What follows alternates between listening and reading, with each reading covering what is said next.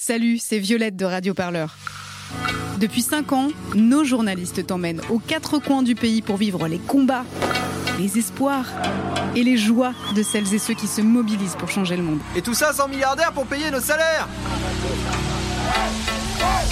Et pour que ça continue, on a besoin de ton soutien.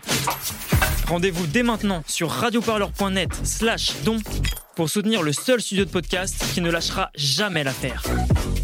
Radio Parleur,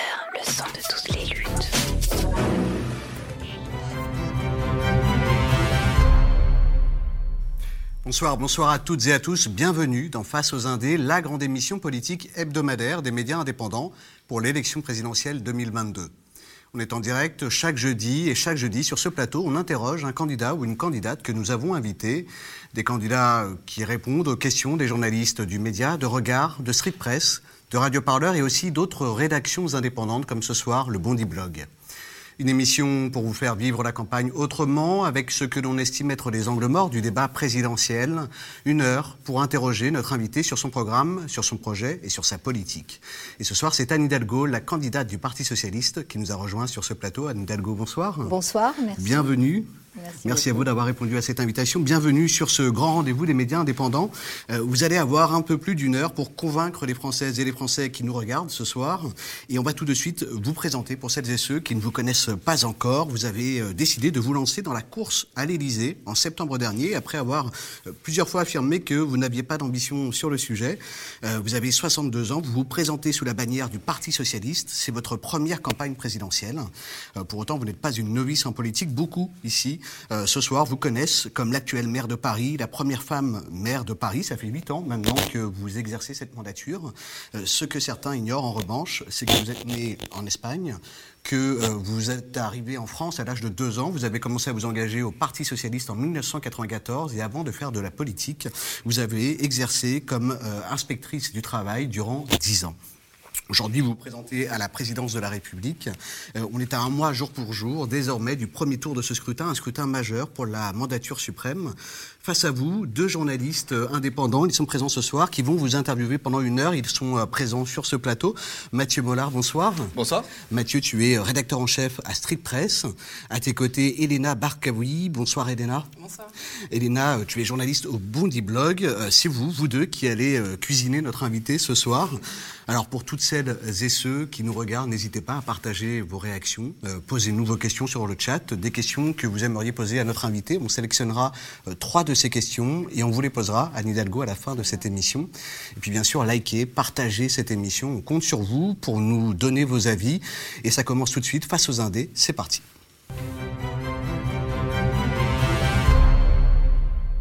Anne Hidalgo, on va rentrer dans le vif du sujet dès à présent. C'est notre premier thème dans cette émission.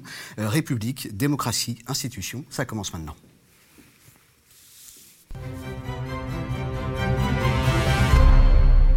Anne Hidalgo, euh, l'abstention, c'est l'un des enjeux majeurs de cette présidentielle 2022. Euh, les Françaises et les Français votent de moins en moins depuis des décennies. Vous, candidate socialiste, comment vous expliquez ce fait? Notre démocratie, je crois, est à bout de souffle.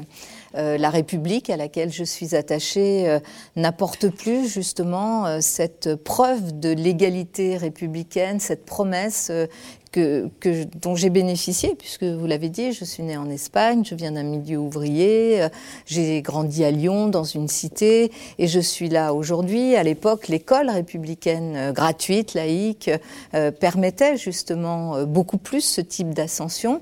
Et je pense qu'il y a une perte de confiance de beaucoup de nos concitoyens qui euh, s'explique aussi, je le crois, par euh, euh, l'accroissement des inégalités. Quand les inégalités s'accroissent entre les personnes, entre les catégories, entre les territoires, on perd confiance dans ces institutions, dans le fait que la politique, le politique, pourrait régler les problèmes de la vie quotidienne. Et on a ce mouvement qui existe maintenant depuis plusieurs années, à la fois de des aveux, aussi de dénigrement, d'éloignement vis-à-vis de la politique, des phrases sur ça ne sert à rien, ces gens-là euh, euh, s'occupent juste d'eux-mêmes et pas de nous. Euh, leurs promesses, elles les engagent, mais elles n'engagent absolument pas leur réalisation. Et donc cette situation-là euh, on en hérite et il nous faut redonner un souffle à la démocratie. Moi, je propose, j'ai des propositions sur euh, notamment cette démocratie continue. Ça, c'est le constat. Hein, c'est le bah, constat. Justement, sur le constat, vous dites qu'il y a une déception euh, des gouvernements successifs qui sont passés. Il y a cinq ans, c'était le Parti socialiste qui était au pouvoir. Est-ce que c'était une bonne mandature ou est-ce que finalement vous n'avez pas une part de responsabilité dans cette déception? Tout le monde a une part de responsabilité. Si vous prenez la mandature de François Hollande, il y a eu des choses positives, d'autres sur lesquelles j'ai été moi-même critique, mais je pense que c'est un mouvement euh, de fond qui vient de, plus loin que cela. Euh, il y a eu pendant longtemps euh, cette volonté euh, au niveau de la représentation euh, politique euh, d'ouvrir plus, d'avoir de la parité, de la mixité. Ça a été des conquêtes Hein. La parité, c'est euh, la loi de, de 2000 euh, qui euh, oblige à cette parité en politique. Mais avant, les partis étaient quand même restés très fermés à l'arrivée des femmes. Et puis, il y a eu la question de la mixité et de la diversité. Comment on permet à des femmes et des hommes françaises, français, issus de l'immigration, de participer aussi, de prendre part à la responsabilité politique? Il y a eu beaucoup de choses qui ont été souvent bloquées, freinées. Et qui sans doute ont aussi euh, euh, découragé beaucoup de nos concitoyens. Pour autant, vous savez, moi, l'analyse que je fais aujourd'hui, parce que il faut faire respirer la démocratie, il faut que les partis, il aurait fallu que les partis s'ouvrent beaucoup plus, que la présence de citoyens soit beaucoup plus importante pour justement euh, pas simplement participer, mais euh, décider, co-décider.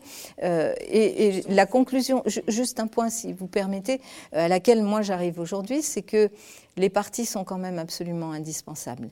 Euh, les partis sont indispensables pour aider aussi à structurer le débat politique, la vie politique. Et les partis, euh, quand ils ne se replient pas sur eux-mêmes, ce qui leur est arrivé à peu près à tous, hein, euh, quand ils ne se replient pas sur eux-mêmes, qu'ils jouent véritablement aussi ce rôle d'éducation populaire, de débat. Moi, je vois une section du Parti socialiste, euh, c'est un endroit où se retrouvent des femmes et des hommes de tous les âges, euh, de euh, conditions sociales très très différentes, et qui essayent de débattre ensemble, d'apprendre, d'avancer, de, de, faire pousser des idées. Hollande, il, a, il a contribué à, justement à cette dévitalisation de la démocratie. Vous, qu'est-ce que vous en retenez? Vous représentez le Parti socialiste aujourd'hui.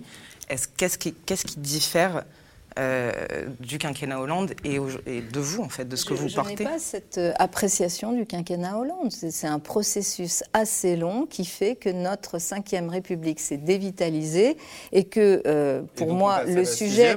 Non, non, pour moi, le sujet, c'est le quinquennat Macron. Le quinquennat Macron, où ah, il y a... Le quinquennat Macron, il y a quand même eu le quinquennat Hollande. Oui, d'accord, mais vous parlez de démocratie. Il y a des choses sur lesquelles on aurait pu faire beaucoup mieux. On fait toujours le reproche à la gauche qui assume la responsabilité de ne pas être euh, toujours dans euh, l'utopie ou le rêve, euh, parce que évidemment, les gens de gauche, et je suis une femme de gauche depuis très longtemps, on met beaucoup, beaucoup de notre idéal lorsque la gauche arrive au pouvoir. Mais franchement, le sujet là, c'est le bilan d'Emmanuel Macron, c'est pas le bilan de François Hollande. Et en matière de démocratie, qu'est-ce qui s'est passé ces cinq dernières années?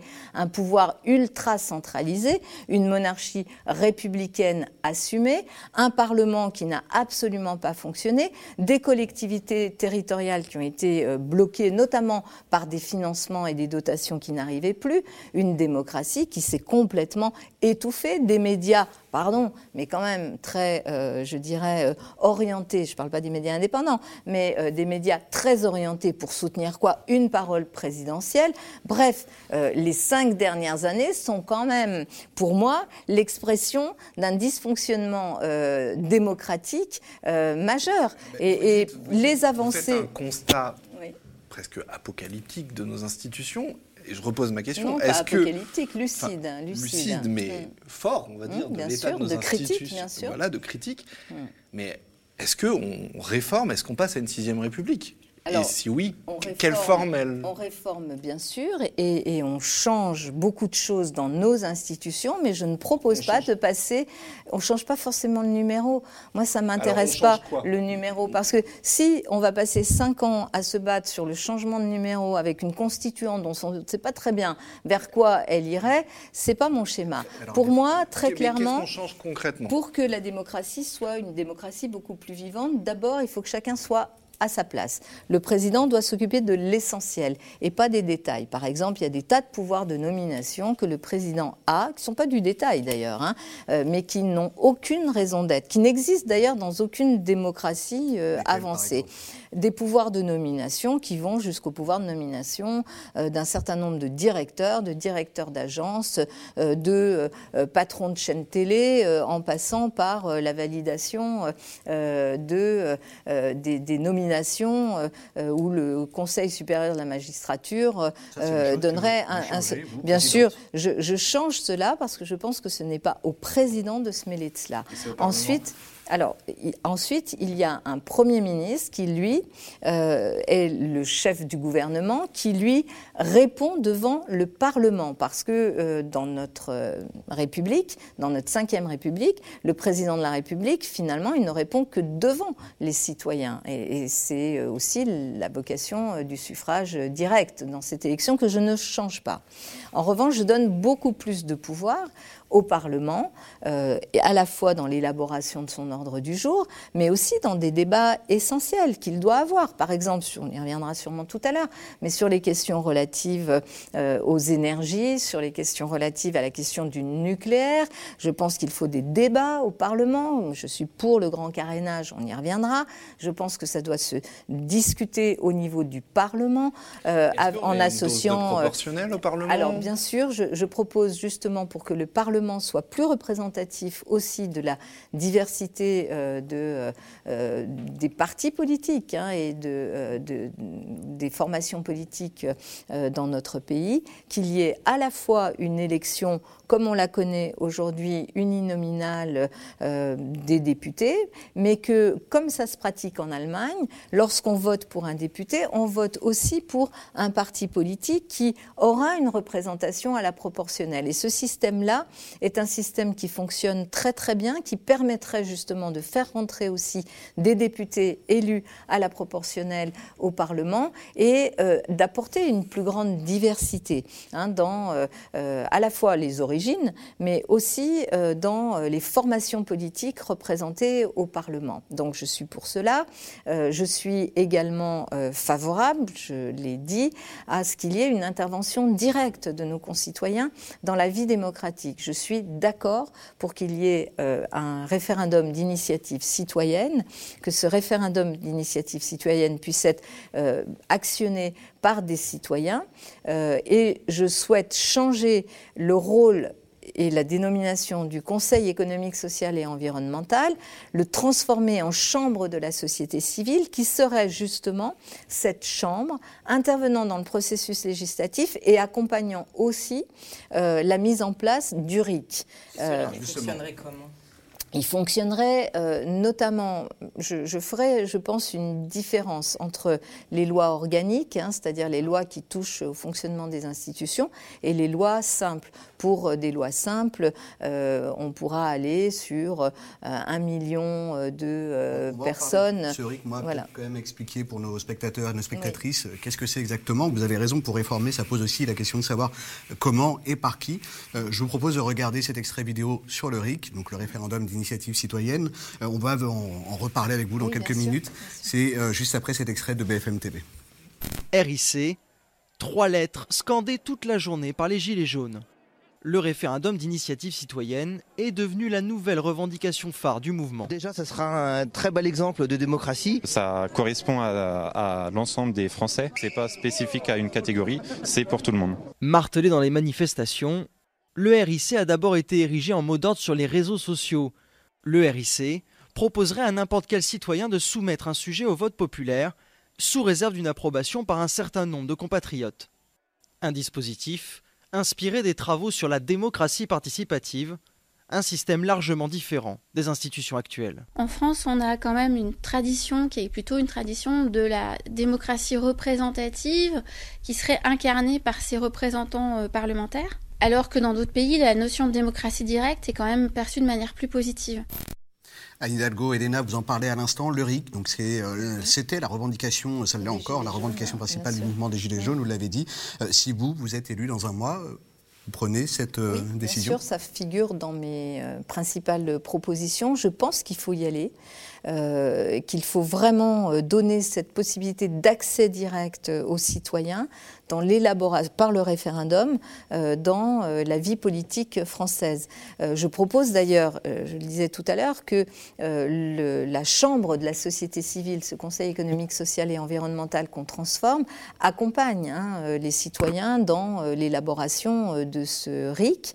Et je propose aussi un autre dispositif d'intervention directe qui est l'amendement citoyen, euh, que des citoyens puissent euh, interférer dans un processus législatif. On est en train de voter une loi, euh, prenons une loi sur les retraites. un groupe de citoyens pourrait proposer des amendements, des amendements citoyens, qu'ils porteraient pas forcément par un député, comme aujourd'hui on peut essayer de le faire. Hein, ils n'auraient pas le droit de vote sur ces amendements. Non, mais ils auraient un droit d'amendement. Mmh. Et là aussi, je propose euh, une formule pour accompagner les citoyens dans l'élaboration de ce pouvoir d'amendement qui consisterait à avoir dans chaque département une, euh, un lieu euh, qui permette justement de recueillir toutes les propositions. Des qui seraient toujours, qu'on comprenne bien, validés ou non par l'Assemblée nationale. Ensuite, qui seraient votés, mais c'est une partie. Un peu symbolique. Euh, c'est pas symbolique parce que vous savez, quand vous aurez, euh, par exemple, dans euh, plusieurs départements de France,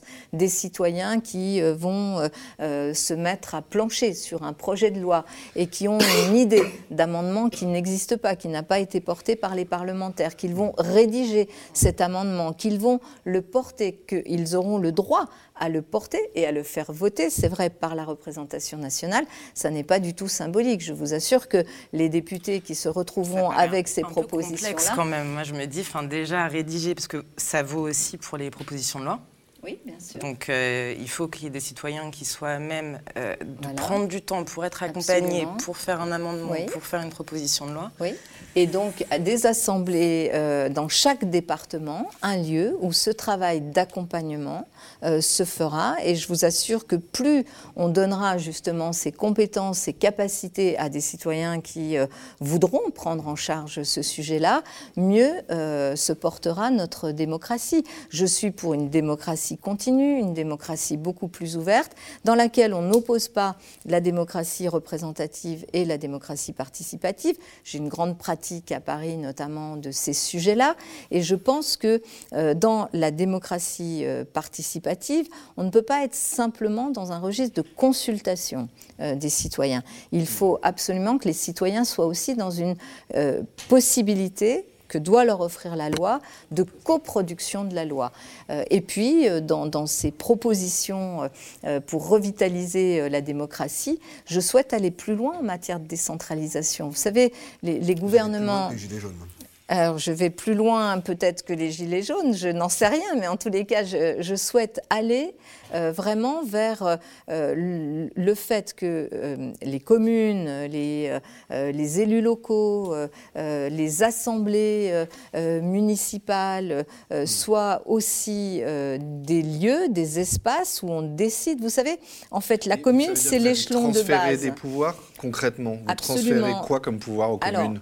Je, compte bien sûr que euh, toutes les compétences qui sont les compétences de, euh, dans l'action euh, directe, la mise en œuvre de services publics, de politiques locales, qui peuvent être différenciées entre les régions, entre les communes, que ce soit vraiment porté par les collectivités territoriales. Vous me direz, la loi leur permet aujourd'hui, c'est vrai, sauf qu'elles sont de plus en plus verrouillées par un système budgétaire où l'État contrôle absolument tout retire cette autonomie des collectivités locales. Moins dans les compétences que dans le budget, c'est ça? et, beaucoup plus dans les transferts euh, de budget. Et, je pense que beaucoup de choses qui aujourd'hui sont euh, dans le giron de l'État, qui sont très mal organisées, très, voilà, que les... de combien à peu près on sait C'est pas un chiffre comme ça à donner, mais effectivement que par exemple toutes les tâches qu'aujourd'hui les collectivités assument pour le compte de l'État soient véritablement remboursées. Je vous donne un exemple. Euh, Paris est une ville et département. Nous exerçons une compétence, par exemple, dans l'aide euh, personnalisée à l'autonomie, c'est-à-dire pour les personnes âgées. Euh, cette aide-là est versée par le département de Paris. C'est une compétence obligatoire. L'État nous oblige à verser une aide et c'est très bien. Il faut vraiment qu'on accompagne les aînés, mais sauf qu'il n'y a aucun remboursement de ce que, euh, par exemple, le département fait pour le compte de l'État. Et donc euh, là, par exemple, c'est intégralement remboursé tout ce que les communes, les départements ou les régions font pour le compte de l'État pour leur donner justement cette possibilité. Euh, voilà, c'est aussi une proposition. Justement, Anne Hidalgo, euh, si le Parti socialiste veut euh, rassembler sur un vote populaire, il devra le faire aussi derrière des propositions. Vous en avez énoncé quelques-unes à l'instant. On va aborder dès à présent la deuxième partie de cette émission et on va s'interroger sur trois thèmes de votre programme. ce sont nos journalistes qui les ont choisis. Ce sont ces thèmes les quartiers populaires, la police et la dette.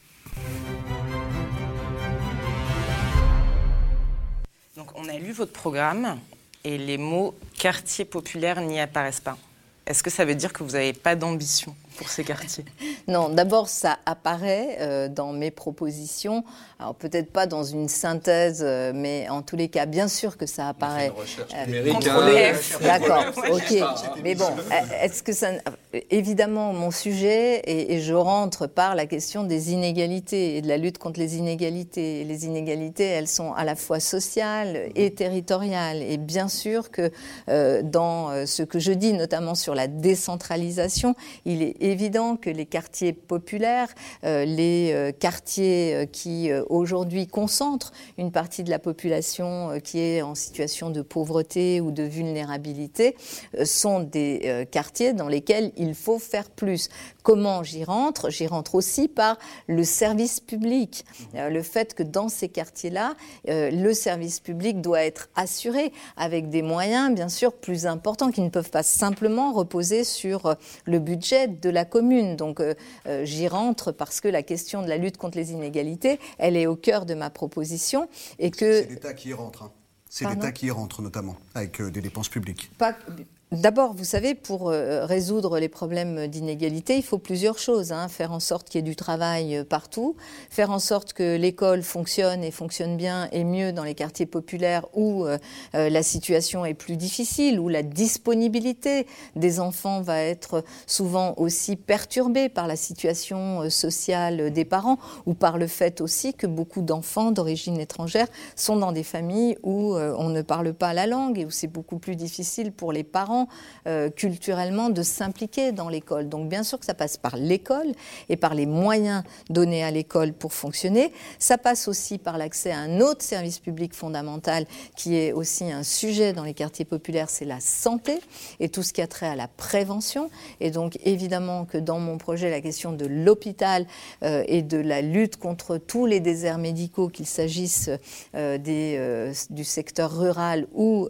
dans les quartiers politique de la ville est absolument prioritaire. Donc ça passe par des services publics forts. Ça passe aussi par la sécurité, parce que ce sont souvent dans ces quartiers-là qu'il y a la plus grande vulnérabilité et que les questions de sécurité sont le moins bien assumées par la police nationale. Et souvent, les collectivités dans ces quartiers-là, qui ont peu de moyens, euh, peuvent euh, difficilement mettre en place aussi euh, une police municipale de proximité pour permettre de faire vivre en paix la population. Donc bien sûr que ça passe par des services publics, ça passe donc par du travail, par des services publics essentiels, et ça passe aussi par un accompagnement social euh, dans les propositions qui sont les miennes. Vous aurez vu qu'il y a un certain nombre de propositions euh, individuelles qui concernent qui? Les classes moyennes et les catégories populaires. Par exemple, pour accompagner euh, la transition écologique, je mets en place des aides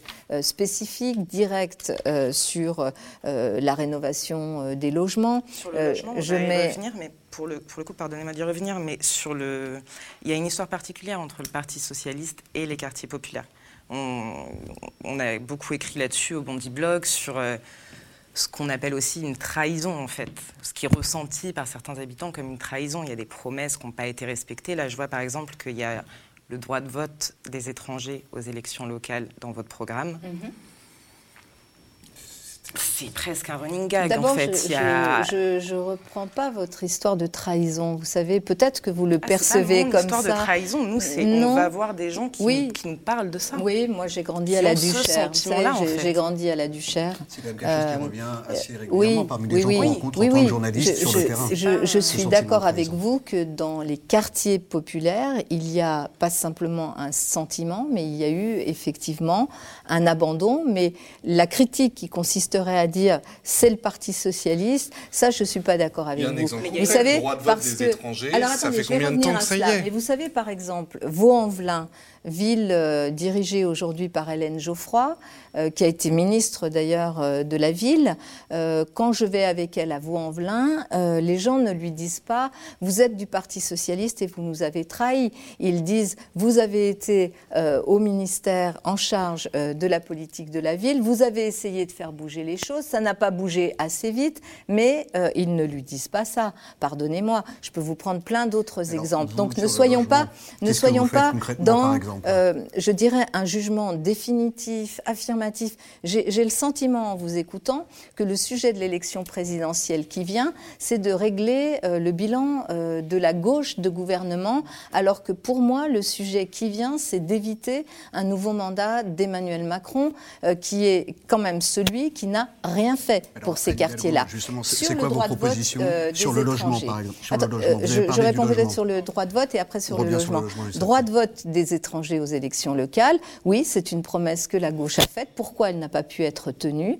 Parce qu'il euh, faut euh, une majorité qui n'est pas une majorité simple, parce qu'il faut qu'il y ait au Sénat et à l'Assemblée. Euh, il y avait le Sénat, l'Assemblée nationale, qui, où il y avait une majorité de gauche pendant le quinquennat. Il y a eu un temps que très court où ces majorités-là ont existé. Il y avait non, non, non, je ne suis pas d'accord du tout avec vous. Il y avait une autre possibilité qui était de passer par référendum et à ce moment-là, le référendum n'aurait pas forcément donné le bon résultat. Je suis d'accord avec vous, il faut régler cette chose-là. Comment je le ferai? Moi, dans mon programme, j'inscris euh, ce droit de vote des étrangers aux élections locales parce qu'il me paraît indispensable. Indispensable justement pour redonner confiance euh, à toutes ces Françaises et ces Français issus de l'immigration, mais qui sont des citoyens de résidence. Et y compris moi, dans ma pratique de maire, je fais en sorte qu'ils participent alors, bien sûr, en respectant la loi, je ne peux pas leur donner le droit de vote, mais je fais en sorte qu'ils participent et pas simplement aux questions relatives aux étrangers euh, dans euh, la commune qui est la mienne. Donc, comment on fera? Eh bien, s'il faut passer par le référendum, parce que je pense qu'il faudra passer par le référendum, je nourrirai ce référendum. Je prendrai le temps de faire en sorte qu'il y ait le débat dans le pays, que ce débat soit apaisé, qu'il ne soit pas caricaturé, qu'il puisse être porté, que l'on démontre que tous ceux qui seront pour et que, euh, évidemment, présidente de la République pour ce dispositif-là, je m'engagerai personnellement. Pour faire quoi? Pour montrer que c'est une nécessité pour faire en sorte que notre démocratie fonctionne mieux. Ça, c'est vrai que cet engagement-là, il n'a pas été fait euh, de cette façon et que nous sommes encore à attendre et à revendiquer ce droit de vote des étrangers aux élections locales. Mais qui s'est euh, Les engagements que vous, vous pouvez prendre, justement là-dessus, on les a entendus sur le droit de vote. Oui. Sur le logement, qu'est-ce que vous prenez comme engagement? Ah bah, Sur le logement, euh, en plus j'ai des preuves hein, sur le logement puisque euh, sur la question du logement, il est absolument indispensable d'abord de construire du logement pour pouvoir loger, de rénover toute une partie d'un parc de logements, notamment dans les quartiers populaires, qui est très dégradé et qui a été euh, délaissé. Donc, relancer la construction. Je m'engage à faire 150 000 logements euh, euh, sociaux, dont 60 000 très sociaux. faire en sorte, et notamment que les communes qui refusent d'appliquer la loi SRU qui impose 25% de logements sociaux dans chaque commune, que les communes qui refusent de l'appliquer ne soient pas simplement, voilà, réception, ne réceptionnent pas simplement un, un constat de carence du préfet, mais que le préfet, c'est-à-dire l'État, reprenne la main pour faire à la place et délivrer les permis de construire qui sont nécessaires pour équilibrer, parce qu'on a besoin de rééquilibrer. Ça, c'est quelque chose sur lequel j'ai. la loi SRU sur la question de la mixité sociale. Il y a une question aussi sur le logement. Je, finis, j'ai des preuves sur le sujet, puisque euh, dans une ville comme Paris, on est parti euh, de 12% euh, de logements sociaux en 2001, on est quasiment à 25% aujourd'hui de logements sociaux. Ça a été une politique délibérée, volontariste que j'ai portée avec des moyens conséquents, y compris ces cinq dernières années, où, revenons au bilan d'Emmanuel Macron, la construction s'est effondré, et notamment la construction de logements sociaux, et y compris la rénovation du parc social. Donc bien sûr, c'est un sujet majeur, parce que avoir un toit sur la tête, c'est euh, et, un toit euh, digne euh, et un logement abordable, c'est vraiment une priorité et rééquilibré. Une priorité, et vous avez une proposition sur le sujet qui nous a un peu interpellés, c'est ça où vous euh, proposez que chaque ménage en fait ne dépense pas plus d'un tiers de ses revenus dans son logement. Comment on fait en fait? On va voir son proprio et on lui dit euh, en fait moi je gagne 1500 euros donc ce sera pas plus de 500 euros? D'abord, donc, on construit du logement pour qu'il y ait plus de logements euh, euh, abordables, hein, euh, à des prix abordables dans le pays. deuxièmement, on fait aussi le, le, contrôle des, des loyers, hein, parce que ça aussi, la maîtrise des loyers, on le pratique à Paris, ça marche et il faut le faire et je me battrai pour qu'on puisse euh, continuer à le faire. L'encadrement des loyers, vous voulez dire ça marche à Paris? Oui, ça marche à Paris, l'encadrement des loyers et on a... Les amendes, euh, elles sont pas excessives, enfin elles sont pas quand même très dissuasives sur les propriétaires. ne faites rien et ça sera mieux. Hein. ne, prenez aucun outil. C'est une question, c'est comment on fait pour que ça fonctionne. Oui, eh ben, ça fonctionne en y mettant les moyens et, c'est bien de dire euh, ça marche pas et voilà, on pourrait faire mieux. On peut toujours faire mieux. Mais ce que je peux vous dire, c'est qu'il y a beaucoup de locataires à Paris qui ont euh, vu euh, leur prix justement euh, de loyer bloqué parce qu'ils étaient au-dessus de ces règles posées, fixées sur l'encadrement des loyers. Donc il faut le généraliser et le pratiquer à grande échelle. Et peut-être dernière, dernier élément, comment marche les, cette aide, cette allocation spéciale au logement complémentaire que je veux mettre en place pour qu'on n'ait pas à payer plus de 30% euh, de euh, son... C'est un bouclier logement. Pour moi, c'est avec la caisse des dépôts et consignations qu'on créera le dispositif. On impliquera bien sûr la caisse des allocations familiales pour pouvoir euh, verser cette aide et ça sera en fonction du niveau de revenus, en fonction de la disponibilité existante de logements à un prix abordable ou pas, que les personnes déposeront un dossier et qu'elles seront accompagnées par cette aide au logement. C'est comme une APL hein, euh, euh, complémentaire euh, qui permettra de compenser pour qu'elles n'aient pas à payer plus de 30% de leurs revenus. Pourquoi cette aide? Parce que, vous savez, en matière de logement, ces 30 dernières années, gros, il y a 30 ans, euh, le, la part du logement dans le revenu d'un ménage, elle était de 12%. Aujourd'hui, elle est de 30, voire 40, voire 50%.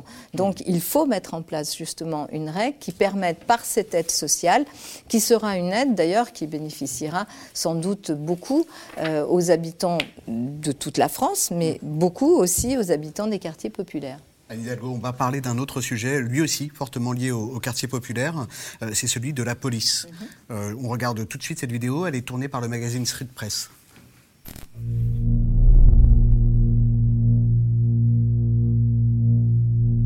je m'appelle Antoine, j'ai 30 ans, je suis policier à l'ULI 93 qui est chargé de lutter contre l'immigration régulière. Mon boulot, c'est de d'arrêter des étrangers uniquement, de les interpeller, de les ramener au commissariat, de les placer en retenue, d'aviser la préfecture en leur soumettant le dossier et de leur notifier la mesure de la préfecture.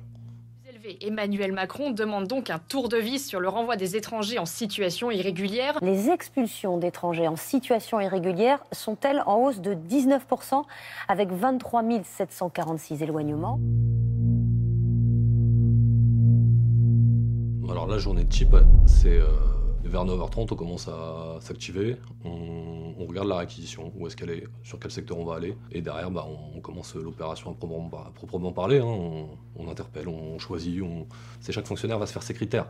Alors moi, je sais que le mien, bah, le premier, on va pas se mentir, hein, euh, ça a été la couleur de peau.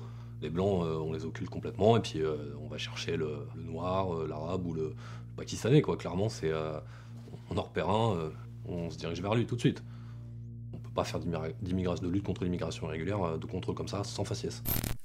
Ce fonctionnaire de police, euh, c'est moi qui avais enregistré ce témoignage, c'est un fonctionnaire qui travaille donc dans une unité de lutte contre l'immigration irrégulière, qui est présent dans la rue, en Seine-Saint-Denis, mhm. euh, et qui explique que tous les jours, il fait du contrôle au faciès, que sa hiérarchie le sait, mhm. le laisse faire. Mhm. C'est un problème récurrent. Comment on fait pour mettre fin à ces contrôles au faciès? D'abord, ça doit être sanctionné. Ça n'est pas euh, acceptable que euh, des contrôles se fassent de façon euh, aléatoire et, au faciès. Ça n'est pas possible de laisser cela et bah, sanctionner par, moi je propose une autorité indépendante qui soit l'équivalent aujourd'hui de l'IGPN, qui d'ailleurs, quand elle fait des enquêtes, les fait très sérieusement. Hein. Et si, enfin, je, voilà, je ne mets pas en cause la façon dont ils les font, ces enquêtes-là mais je souhaite que ce soit une autorité indépendante parce que, évidemment, que euh, les forces dépositaires euh, de l'autorité euh, publique ne peuvent pas se retourner en dehors des règles et des lois qui sont celles de notre pays contre nos concitoyens ou contre des personnes au motif de leur couleur de peau. Donc, évidemment qu'il faut des sanctions contre les policiers ou les hiérarchies qui donneraient ce type de consignes et des sanctions qui doivent être exemplaires. Mais moi, vous dire une chose, parce que quand même, vous parliez tout à l'heure des quartiers populaires. Euh, oui, il y a un sujet de relation euh, police-population sur lequel il faut travailler. Pour moi, il faut y travailler notamment par la formation des policiers, intégrer les questions relatives au racisme, à l'antisémitisme, à l'homophobie et euh, au sexisme dans la formation des policiers et des gendarmes pour qu'ils aient évidemment euh, les bases de cela. C'est de la formation, par exemple, vous savez, moi, dans la, police municipale que j'ai mis en place à Paris, j'ai mis en place une formation spécifique sur ces quatre sujets-là, parce que je souhaite vraiment euh, que, que les policiers euh, municipaux soient alertés et formés sur ce type de situation. Mais je veux vous dire quelque chose. Pour moi, aujourd'hui, la question euh, de euh, la sécurité est une question majeure, et majeure notamment où? Dans les quartiers populaires, parce que c'est l'endroit où nos concitoyens, souvent les plus vulnérables, ne sont pas du tout ou très peu protégés. Ils sont soumis à quoi? Ils sont soumis au trafic, au trafic de stupéfiants, au deal, à des situations de non-droit. Et moi, ma priorité, c'est non, non, la police, hein, et oui, notamment la eh question ben, du racisme. Justement, euh, oui, oui, non, le, sujet de la police, c'est d'abord avoir. Non, la question. non, il n'y a pas de racisme systémique dans la police. Voilà. Je, refuse, et en tous les cas, je ne suis pas dans le procès des policiers. On a besoin de plus de policiers, mieux formés, plus présents sur le terrain et qui exercent euh, leur mission euh, de euh, policiers dans le respect des lois et des règlements avec une formation qui leur permette effectivement de faire leur boulot correctement sans dépasser le cadre de la loi. Donc ça, c'est quand même mon propos très clair là-dessus. oui. un policier que j'ai rencontré. C'est un policier oui, qui oui, témoigne. Je dis pas qu'il n'existe pas, au contraire. Ce policier, il est chargé de faire de la lutte contre l'immigration irrégulière par le contrôle d'identité. C'est la méthode qu'on lui demande, que sa hiérarchie lui demande. Il va aller dans la rue, mhm. on lui dit, votre but c'est d'arrêter des sans-papiers forcément, à partir du moment où on a mis en place ce cadre-là, il va aller contrôler les Noirs et les Arabes. Et c'est là où ça devient. C'est le système qui est en cause. Ce que vous posez, c'est pas le sujet de, systémique de la police. C'est la police. C'est la, c'est la politique. Non, c'est la politique d'immigration décidée notamment par ce gouvernement qui euh, pose un problème. Lorsque, euh, notamment, ce gouvernement a refusé d'accompagner euh, les réfugiés qui arrivaient pour pouvoir euh, permettre qu'ils accèdent à des titres de séjour ou au moins qu'on puisse examiner leur situation et que ce gouvernement d'Emmanuel Macron, avec d'abord euh, Gérard Collomb, puis euh, ensuite avec Darmanin, a décidé de tout faire pour laisser dans l'invisibilité et même dans la clandestinité tout ce qu'on a appelé les dublinés et de pousser et de donner comme consigne à la police de faire des contrôles au faciès. Ce qui est en cause, c'est pas le policier euh, qui fait un contrôle que sa hiérarchie lui a demandé, c'est la politique d'immigration qui est en cause dans ce qui est fait là. Et moi, euh, je, je- je peux vous le dire, je me suis élevée complètement contre ce qui a été fait. Quand on a eu euh, en 2017, en 2018, des campements, euh, notamment justement entre Paris et la Seine-Saint-Denis, et qu'il y avait un refus de ce gouvernement euh, de pouvoir accompagner. hein. Pardon Vous dites on a eu des campements, ils sont toujours présents. ils sont toujours présents, mais c'était des campements à plusieurs centaines de personnes. hein. Je vous parle du campement de la Porte de la Chapelle, je vous parle du campement du millénaire où il y avait euh, euh, plus de 700 personnes à un moment donné. Il y a toujours des campements, je suis d'accord avec vous, et je continue à le dénoncer et à réclamer que l'on puisse mettre en place un dispositif d'accueil qui permette, un, de faire le point sur la situation des personnes, euh, deuxièmement, aussi de permettre d'avoir accès à un médecin, euh, euh, à, euh, aux, aux droits essentiels, et que l'on puisse accompagner les ça, personnes vers le statut qui est le leur. Ça, C'est ça qui est en cause. C'est un constat que on- qu'ici, je crois, personne ne remet en cause. La politique d'Emmanuel Macron sur la question migratoire, je crois que personne sur ce plateau ne la défend. Euh, Mhm. Non, ça, je- mais c'est ça qui est en cause. Elle ça n'empêche pas de considérer qu'il y a des- un problème de racisme dans la police. Et est-ce que, en disant qu'il y a, en disant que ce problème n'existe pas, c'est aussi ce qui crée cette train de rupture avec les quartiers populaires problème- Non, non, non, non. Et les quartiers populaires, ils réclament euh, de la police. Et écoutez, euh, euh, les mères de famille dans les quartiers populaires, qu'est-ce qu'elles vous disent? On veut des policiers en bas de l'immeuble aujourd'hui- plutôt que des dealers. Encore aujourd'hui, le Bondi Blog publie une vidéo où un couple euh, a reçu des tirs de la part d'officiers de la BAC à Stein Hmm. Et où euh, la, la Eh personne qui a reçu. Ah, mais en fait, on peut pas. Est-ce qu'on supprime les bacs C'est admis- c'est- Non, on ne supprime pas les bacs. Parce on que a les bacs- besoin des les bacs bacs- pour intervenir dans des bacs, hein, situations qui sont anticriminalité pour oui, celles et ceux qui nous dans des situations qui sont. Vous, vous vous rendez compte Là, vous êtes en train d'inverser les choses. C'est pour ça que j'ai repris les choses dans l'autre À la fois dans le maintien de l'ordre. je, je vais y revenir. Euh, pour moi, la sécurité est un droit. Et d'abord pour les personnes qui vivent dans les quartiers populaires, parce que ce qu'elles réclament, je suis désolée et j'y ai vécu aussi, ce qu'elles réclament, c'est justement de pouvoir sortir de chez elles sans avoir peur d'être agressées ou sans rencontrer un dealer et sans que leurs enfants ne soient pris euh, dans cette économie parallèle du deal de drogue que l'on voit euh, dans ces quartiers-là. Ça, c'est le point numéro un. Point numéro deux, quand des policiers sortent du rôle qui est le leur et euh, vont euh, produire ou avoir des actes qui sont des actes racistes ou des actes euh, violents qui ne rentrent pas dans le rôle qui est le leur parce qu'ils n'ont pas le droit de faire usage de la force publique de cette façon-là, eh bien il faut les sanctionner. Et je veux une autorité indépendante pour enquêter et les sanctionner. Euh, troisièmement, on ne peut pas, ce qui est en cause dans l'exemple que vous avez montré là, c'est la politique d'immigration et la façon dont la politique d'immigration est conduite et notamment euh, la façon dont elle a été conduite ces cinq dernières années. Et on a besoin euh, des bacs, on a besoin. euh, Est-ce que moi j'ai tourné avec la bac la nuit, je, je- je sais très bien Si à quoi est confrontée la BAC, la bac la nuit. La BAC, c'est ce ce qu'elle a de particulière, la, la BAC, c'est que il y a des brigades qui sont dédiées à des types de criminalité, la lutte contre l'immigration irrégulière, la lutte contre les stupéfiants.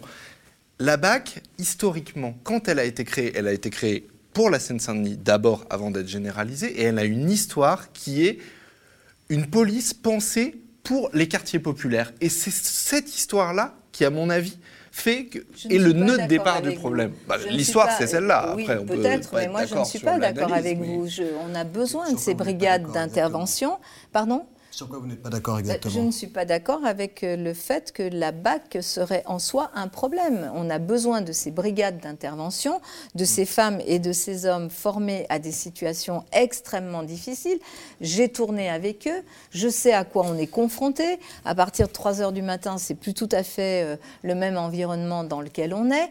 Ils vivent des situations extrêmement dangereuses et on a besoin d'eux pour nous protéger. Moi, je, je ne, vous ne m'entendrez jamais jamais tenir un discours de défiance vis-à-vis de la police. En revanche, la police doit assumer ses responsabilités dans un cadre de règles et de droits que l'État doit faire respecter. Et les si personnes jamais victimes de violences policières, vous leur dites quoi aujourd'hui eh en bien, fait je leur dis qu'il faut évidemment qu'elles puissent obtenir réparation si elles ont été victimes d'une violence exercée par un policier ou d'un acte ou d'un propos raciste exercé par quelqu'un qui est dépositaire, euh, détenteur de euh, euh, l'autorité publique. Il faut bien sûr l'accompagner pour qu'elle puisse bénéficier d'une réparation de Pour ce droit et que la personne soit condamnée. ça Mais passe pour moi, il n'y a pas de par systémisme. la formation des bien policiers, sûr, des policières. et Des par une police et par une police républicaine qui est une police qu'il faut absolument, bien sûr, à la fois soutenir et On va- former. On va passer à un autre sujet, mais qui est quand même lié à ce que vous proposez. On va parler de, de la dette et de l'inflation. La Cour des comptes a lancé mercredi 16 février un avertissement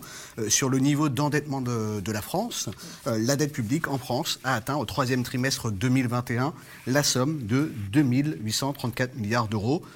On devrait bientôt franchir la barre des 3 000 milliards euh, d'euros. C'est environ 120% du PIB français. C'est énorme. Euh, C'est aussi le moment de la question d'actu.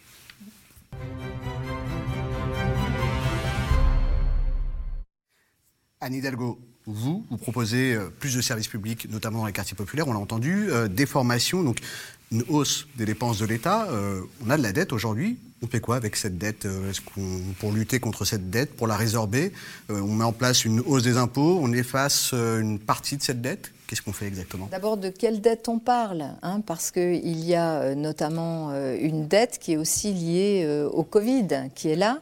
Et, déjà euh, aussi avant le Covid. hein. Oui, c'est vrai, mais enfin, on parle d'une situation qui remonte, euh, qui a doublé depuis 2019 Oui. quand même. Euh, mais on parle quand même aussi là d'une situation où euh, la dette Covid est là et doit être remboursée. Et c'est un sujet, un sujet majeur. C'est un sujet pas simplement en France, mais dans toute l'Europe. Pour moi, euh, il nous faut absolument continuer à investir euh, dans différents domaines. Deux domaines essentiels pour moi. La transition écologique, ça se fait par de l'investissement. Et l'investissement, c'est pas de la dette. L'investissement par exemple, dans la transition écologique, c'est aussi une résorption d'une autre dette qu'on calcule jamais, qui est la dette écologique, c'est-à-dire la dette qu'on laisserait aux générations futures parce qu'on n'aurait pas fait ce qu'il fallait faire, notamment en matière de transition euh, énergétique. Euh, et le deuxième aspect sur lequel on doit accepter une dépense publique qui doit être une dépense publique forte, c'est pour nos services publics. Pourquoi? Parce que si on finance pas l'école, si on finance pas euh, euh, l'hôpital, qu'est-ce qui se passe? Eh bien, on a des inégalités qui croissent, on a un, plus qu'un sentiment, on a une perte de confiance, on en parlait au début euh, de cette interview, euh, de nos concitoyens dans les institutions, on a une montée des populismes, une montée de tout ce qui est radicalité et euh, on a euh, finalement des situations de chaos. Et donc, il faut absolument aussi investir dans les services publics. Hidalgo, vous avez parlé des- de l'énergie notamment. Il y a Oui. une actualité en ce moment, c'est la guerre en Ukraine. Euh, vous avez demandé ce matin sur France Inter un embargo sur les importations de gaz et de pétrole. Euh, ça va avoir des conséquences sur les ménages français, notamment, Elena? Oui, enfin, qu'est-ce que vous comptez faire sur l'inflation, notamment sur le coût des carburants? Alors, je l'ai proposé de- d'ailleurs depuis le mois d'octobre. Euh, J'ai euh, proposé dès le mois d'octobre, avant, euh, je dirais, la guerre en Ukraine et euh, avant cette proposition d'embargo sur le gaz russe, de faire, de baisser la TVA sur l'essence. Voilà, de passer la TVA à 5,5 sur l'essence pour permettre de façon temporaire, pour permettre à nos concitoyens qui ont besoin de leur voiture pour aller bosser, c'est moins le cas dans des grands centres urbains où il y a euh, des métros, des transports en commun. C'est beaucoup plus le cas, par exemple, dans euh, des zones périurbaines ou euh, dans des territoires ruraux. Baisser la TVA sur l'essence. bloquer les prix de l'énergie. Évidemment, si on fait un embargo, et je souhaite qu'on fasse un embargo pour isoler Poutine, un embargo sur le gaz russe, ça veut dire qu'il faut aussi mettre en place des moyens qui coûtent, évidemment, puisque quand euh, vous baissez la TVA, ça veut dire que c'est une rentrée moindre dans le budget de l'État, mais que nous devons assumer. D'ailleurs, on rentre dans une période encore nouvelle. Il y a eu la pandémie avec un plan de relance européen, avec des critères euh, européens, tous les critères de stabilité euh, qui ont volé en éclats, et il fallait le faire, sinon c'était un effondrement euh, de nos économies. partenaires européens notamment. Oui, non, mais ça, ça s'est fait euh, partout euh, en Europe. Euh, le fait de permettre justement le chômage partiel partout, mm. soutenir l'économie, soutenir les salaires, soutenir l'activité de nos pays européens, ça s'est fait dans une décision européenne et heureusement que ça a été fait parce que la vocation de l'économie, c'est pas de se retourner quand même contre les populations. Et cette dette-là est, est, présente et il faudra évidemment voir comment elle s'étale et comment euh, elle se résorbe. Mais il va falloir faire un deuxième plan, et ce que j'appelle de mes voeux aussi européen, mmh. justement sur la question de l'énergie. Donc je propose une accélération euh, des euh, moyens d'investissement proposés par l'Europe à chacun des pays sur la transition écologique et notamment sur les énergies renouvelables. Et je propose aussi que dans ce plan d'investissement qu'il va nous falloir mettre en place là, mmh. du fait de cette guerre en Ukraine, que l'on prenne aussi euh, les dispositions pour accompagner les ménages. D'autres pays européens l'ont déjà fait. Je pense à l'Espagne, qui a déjà, par exemple, baissé les taxes, la TVA ou les taxes d'État sur euh, tout ce qui a trait euh, aux énergies pour permettre le chauffage, hmm. etc., de leur population. Donc il faut bien sûr accompagner par ces mesures-là, qui sont à la fois des mesures pour les particuliers, mais aussi des mesures pour les entreprises, parce que beaucoup d'entreprises vont aussi euh, et sont déjà en difficulté euh, du fait de l'augmentation euh, du prix de l'énergie. C'est entendu. À Nidalgo, on a une tradition. Dans Face aux Indés, on aime bien certaines traditions. Chaque rendez-vous, on interroge notre invité sur une question d'actualité. Mhm. Euh, c'est l'heure de l'invité surprise. Et cette fois-ci, on a choisi de parler avec lui d'une actualité qui vous concerne à double titre. Euh, tout d'abord, à la fois euh, la maire de Paris, qui s'est engagée sur les Jeux Olympiques 2024, et puis aussi la présidente, qui veut se donner les moyens d'une reconquête économique par l'écologie. C'est l'intitulé de cette partie de votre programme. Il y a un sujet qui se concentre, qui concentre ces deux aspects. Ce sont les jardins d'Aubervilliers en Ile-de-France.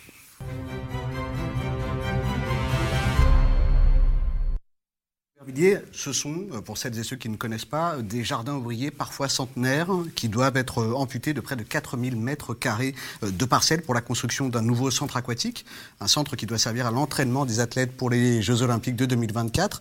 Les opposants au projet viennent d'obtenir, sur décision du tribunal administratif, l'arrêt des travaux et l'annulation euh, du PLUI, c'est-à-dire le plan local d'urbanisme qui validait ces travaux. Euh, je vous propose tout de suite d'écouter Dolores Mijatovic. Elle habite à Aubervilliers et elle, elle est membre du collectif Jardin à défendre d'Aubervilliers. On la regarde. Bonjour Madame Hidalgo, je voulais vous poser une question concernant les JO Paris 2024, qui sont votre grande euh, action au jardin d'Aubervilliers que nous défendons depuis bientôt euh, deux ans. 4000 mètres carrés de jardin ont été détruits. Il y a eu d'autres destructions sur la Seine-Saint-Denis. Il y a des arbres qui ont été coupés à l'air des vents au parc de la Courneuve. Je voulais savoir comment vous pouviez justifier le fait que vous vous prétendez les premiers JO verts écolos avec un bilan carbone positif. Ce qui paraît quand même une supercherie parce que comment on peut aboutir à un bilan carbone positif quand on a coupé des centaines d'arbres adultes grands au parc de la Courneuve et qu'on a détruit 4000 mètres carrés de terre nourricière, vivrière Voilà, je voulais vous poser cette question. D'abord, alors on est pris par le temps très rapidement, Anne Hidalgo. La, question des jardins d'Aubervilliers, des jardins ouvriers, euh, c'est un sujet qui n'est pas directement lié au JO, mais qui était un programme euh, du maire, de la maire d'Aubervilliers, l'ancienne, et euh, soutenu aussi par l'actuelle maire d'Aubervilliers. Donc c'est une proposition sur la base des JO, mais qui n'est pas nécessaire au plan des JO, puisqu'on n'a pas prévu de faire le centre aquatique à la place des jardins d'Aubervilliers. Il se fait à côté sur un terrain, le centre aquatique, sur un terrain qui appartient d'ailleurs à la ville de Paris et qui était euh, précédemment occupé par euh, l'entreprise euh, Engie. la justice dira ce que la maire d'Aubervilliers peut faire ou pas faire. Voilà. La justice a tranché, notamment hier, oui, oui, d'accord. en disant qu'il y avait une incohérence quand même hein, entre ces projets d'aménagement des JO et le développement durable, un sujet qui est aussi que ce vous proposez dans ce votre Ce n'est pas un sujet JO, c'est un sujet de proposition de la c'était commune d'Aubervilliers de proposer d'y faire des C'est une piscine bassins. olympique quand même. Non, non, la piscine olympique n'est pas à cet endroit-là. La piscine olympique est euh, à Saint-Denis et elle est. un centre euh, d'entraînement. Non, mais ce n'est pas. c'est la bon, écoutez, est-ce que euh, c'était une erreur de faire ce- ça la maire d'Aubervilliers, c'est son affaire, c'était pas euh, celle des JO. Jamais il n'a été demandé, jamais il n'a été demandé dans le cadre des JO de mettre euh, en place, euh, de la supprimer. Des non, ouvrages non, non, olympiques. non, non, non, Non C'est la maire d'Aubervilliers avant et encore aujourd'hui qui porte ce projet-là. Et jamais du côté des JO, on a dit qu'on avait besoin euh, de supprimer vous ces jardins-là. Je n'ai pas à penser cela. Ce que je sais, c'est que ce que je peux vous dire, c'est que- que, est-ce que ce projet, avec le c'est- développement durable oui, c'est absolument supprimer 80 le 000 projet. Le projet des JO Paris 2024 est un projet qui est un projet écolo, qui est un projet qui va nous permettre d'accélérer la transition écologique Donc de. l'écologie, si je euh, vous écoute, l'écologie, elle passe par la bétonisation notamment euh, de ces jardins ouvriers. vous pouvez, dans la caricature, exprimer je- ce genre de choses. Euh, vous aurez des évidemment. qui vont être bétonisés, Non, il y en a pas quand même, euh, euh, full Les JO euh, de Paris portent cette ambition et Mhm. je suis très heureuse de les porter et avec beaucoup de fierté parce que ces JO euh, qui euh, vont avoir un impact très positif euh, en Seine-Saint-Denis vont aider à la transformation de ce territoire, vont permettre à beaucoup de jeunes de participer à un événement exceptionnel, d'avoir aussi de l'emploi, de pouvoir accélérer la rénovation d'un euh, euh, d'un- secteur très très important et qui va nous permettre aussi Mm. d'accélérer la transition écologique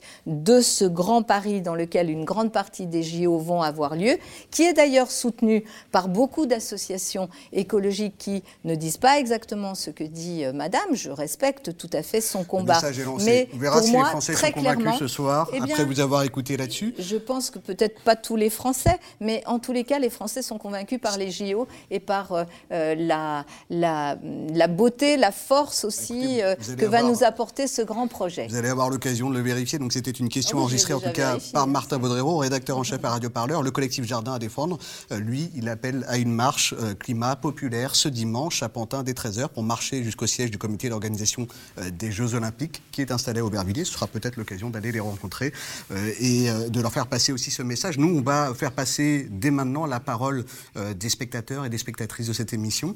C'est notre confrère Irving Magui qui a sélectionné trois questions des internautes. Alors, on en a une première de Fred Callaghan. Êtes-vous revenu, êtes-vous plus revenu universel ou taxation du capital pour lutter contre la précarité? Je propose euh, dans mon projet euh, 50 milliards d'euros de financement nouveau, euh, la euh, remise en place d'un impôt sur la grande fortune pour pouvoir justement euh, financer toutes les mesures d'accompagnement social de la transition écologique. Je propose aussi qu'on aille chercher du côté, euh, par exemple, de l'évasion fiscale qui continue à être un vrai sujet, euh, 6 milliards d'euros pour euh, compléter, euh, en tous les cas, euh, le financement euh, de ma proposition. Je propose une taxation, par exemple, des, euh, euh, successions avec euh, un barème qui, au-delà, notamment pour les grandes successions, ramènera aussi environ 8 milliards d'euros. Je propose qu'on aille beaucoup plus loin euh, en matière de taxation euh, des Hmm. multinationales que ce qui a été proposé notamment par euh, l'OCDE et qui nous Je permettra au niveau européen. Voilà, donc je suis évidemment pour qu'on aille chercher une grande partie de, du financement de nos services publics dans des impôts qui sont des impôts, notamment pour ceux qui aujourd'hui sont très très loin du niveau de vie euh, de la, plupart de nos concitoyens. Et donner le temps file, malheureusement, on arrive déjà au bout de cette émission, Anne Hidalgo. Une dernière euh, question quand même. La numéro 2 euh, d'Europe Écologie des Verts, Sandra Régol, a assuré hier sur France Info qu'elle voterait Mélenchon au second tour s'il devait se retrouver face à Macron.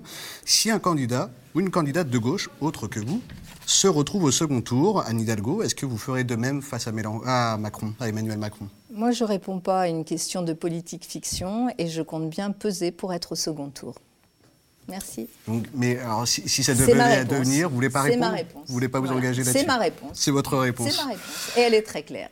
Anne Hidalgo, merci, beaucoup d'avoir répondu à, notre invitation sur ce plateau. Merci, euh, merci euh, d'avoir répondu à l'invitation des médias indépendants. Merci aussi à Mathieu. Merci, euh, à Elena également d'avoir co-interviewé et animé cette émission. Merci à vous. Et euh, on vous donne rendez-vous dès les prochaines semaines pour de nouveaux rendez-vous, de nouvelles rencontres. Merci beaucoup.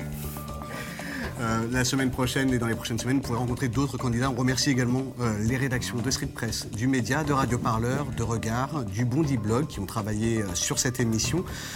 ils et elles sont nombreuses autour de ce plateau également à avoir permis cette émission. Merci à eux, merci à elles. Et bien sûr, n'hésitez pas à liker, à partager cette émission. Soutenez les médias indépendants, des médias qui sont garantis 100 milliardaires aux commandes. À très bientôt et très bonne soirée à vous. On a quasiment un suicide de paysans tous les jours. Je le dis comme je le pense, hein. je trouve qu'il y a là-dedans beaucoup d'amateurisme. L'écœurement, de la frustration. Et quand il y a une élection, ben, on se dit, ben oui, on y va aussi parce que ça fait partie du combat. Pour défendre le pouvoir d'achat, c'est d'abord d'augmenter les salaires. Un SMIC à 1800 euros brut. Si les élections menaçaient l'ordre social existant, je peux vous dire, du jour au lendemain, elle sera interdite. Nous allons lancer dès aujourd'hui un programme de nouveaux réacteurs nucléaires. 14 EPR. En avant, c'est la fête. Nous, on ne veut plus en voir un seul. Dans les allées du pouvoir, le sort des femmes se règle autour d'une discussion bien virile d'homme à homme. L'enseignement supérieur n'a aucun prix pour la quasi-totalité des étudiants, qui est beaucoup plus financé sur l'argent public que partout dans le monde. L'université ne sera pas privatisée, ne se fera pas par l'argent.